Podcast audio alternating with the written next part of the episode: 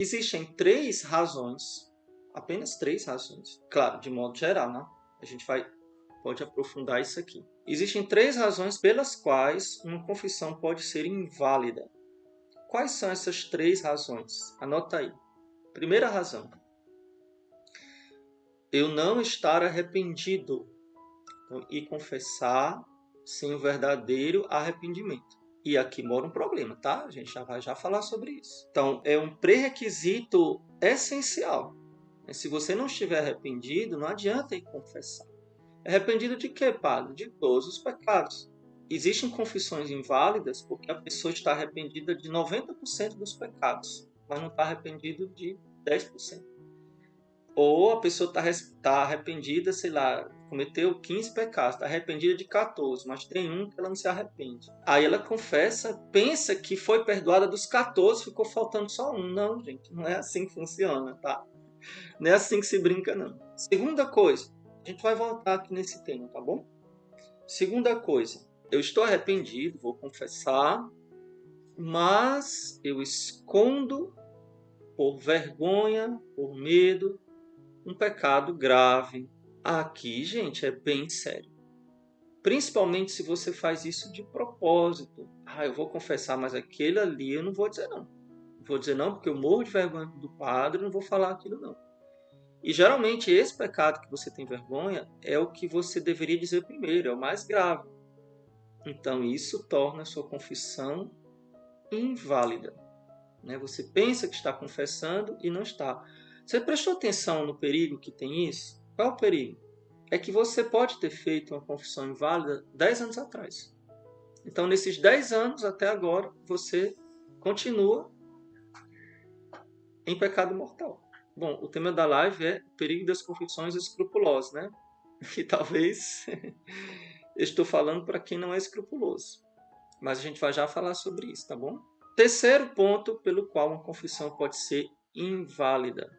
O terceiro ponto é esse não depende de você, tá? Não receber a absolvição válida. A confissão pode ser nula se você não recebe absolvição válida. Padre, o que é absolvição válida? Tem duas maneiras da, da absolvição ser inválida. A primeira é se o padre ele não é legítimo. Você vai confessar com um falso padre, um padre da igreja brasileira, por exemplo, né, que é uma seita, que eles imitam tudo a igreja católica, mas não são padres. Verdade, não tem ordenação válida. Ou um padre excomungado, é, bom, isso é raro acontecer, né? É muito difícil achar. Não, não vão ficar aí desconfiando que o padre da sua paróquia é excomungado, que isso não, não vai fazer bem para a sua saúde mental, tá bom, gente? A princípio, você tem sempre que julgar que o padre ele é regular, ele é legítimo. Padres comungados assim no duro, no duro, são aqueles que a igreja declara que eles estão excomungados. Aqui no Brasil, às vezes acontece. Né? O Brasil é muito grande, tem, muitos, tem milhares de sacerdotes.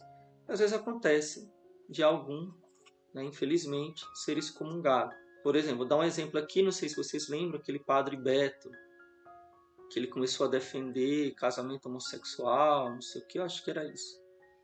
E outras aberrações, outras heresias, ele foi excomungado. Confessar com esses padres que saíram da igreja, se tornaram protestantes. Né? Pode ser um padre que inventou de, de ir para uma seita, sei lá. Então, a confissão deles é inválida porque estão excomungados. Falei que não receber a confissão válida torna a confissão nula, né? E segundo, o segundo ponto é o padre, mesmo ele sendo regular, é o padre normal da sua paróquia, etc.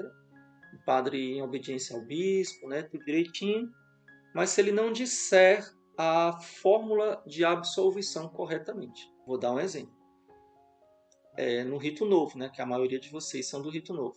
Eu te absolvo dos teus pecados em nome do Pai e do Filho e do Espírito Santo. Então esta é a, o essencial da fórmula. O padre tem que dizer isso. Se ele disser, vá em paz, Jesus te ama, Deus te perdoa, Jesus é teu amigo, ou alguma coisa parecida com isso, então a confissão, a absolvição não foi válida. Até se ele disser assim, Porque o correto é ele falar, eu te absolvo dos teus pecados. Se ele, se ele falar, eu te perdoo dos teus pecados, é um sinônimo, a gente pode considerar que por isso não, né? Mas se ele falar outra coisa, vá com Deus, o Senhor te perdoou, vá em paz. Não. Isso aí ele vai dizer depois da absolvição. Muita gente entra em crise porque é o seguinte: Padre, eu não ouvi o padre falar a forma de absolvição. Ele não precisa falar para você ouvir. Já começa daí, tá? É bom que ele fale para você ouvir? É, principalmente no rito em português. Né? No rito em latim, não, a gente fala em voz baixa mesmo. No rito em português, é bom que ele fale para você ouvir. Mas não precisa você ouvir. Padre, mas eu fiquei em dúvida. E agora, eu fui perdoado? Aí é que mora o grande problema, né? Como a sua intenção, reta intenção, e, e você tinha um arrependimento, a sua intenção era pedir perdão a Deus dos seus pecados, sim, você foi perdoado. Porém, eu aconselho, se você tem dúvida, se o padre disse outra coisa, você procure confessar de novo com outro padre todos os pecados, por via das dúvidas, tá?